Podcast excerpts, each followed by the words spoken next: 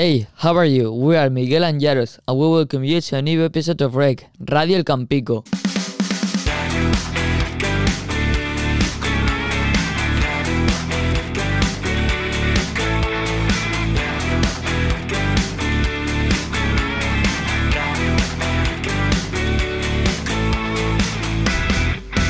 Radio El Campico. Hello, in today's program we are going to talk about one of the most curious and unknown traditions in England, called Guy Fawkes Night or Bonfire Night, which will be celebrated very soon, the Sunday night, November the 5th. We will tell you everything about this celebration and also some funny curiosities, which will surely catch your attention. Bonfire Night is a unique UK festival. No other country celebrates this day. It comes from a very dark event in, the, in British history. Another name for this festival is Guy Fawkes Night. Guy Fawkes was a Catholic Englishman and he was born in York in 1570. At that time, the King of England, James I, was Protestant. Protestants and Catholics were both Christians, but the two groups hated each other.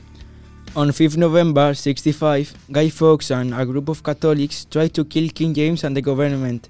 They put 36 barrels of gunpowder under the Houses of Parliament in London, but fortunately, the authorities discovered the plan, and even before the attack, they arrested Guy Fawkes and his mates.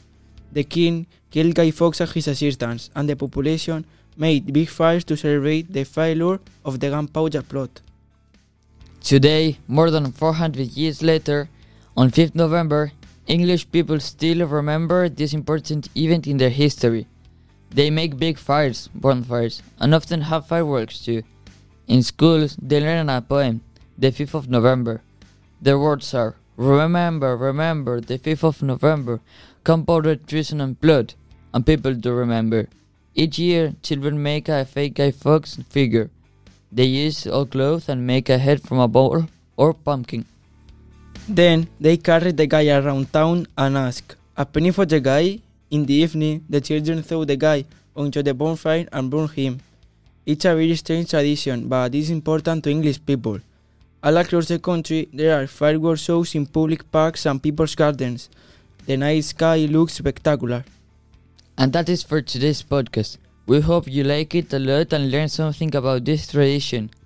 Remember that you can follow us on social media at Radio El Campico. See you soon! Radio El Campico.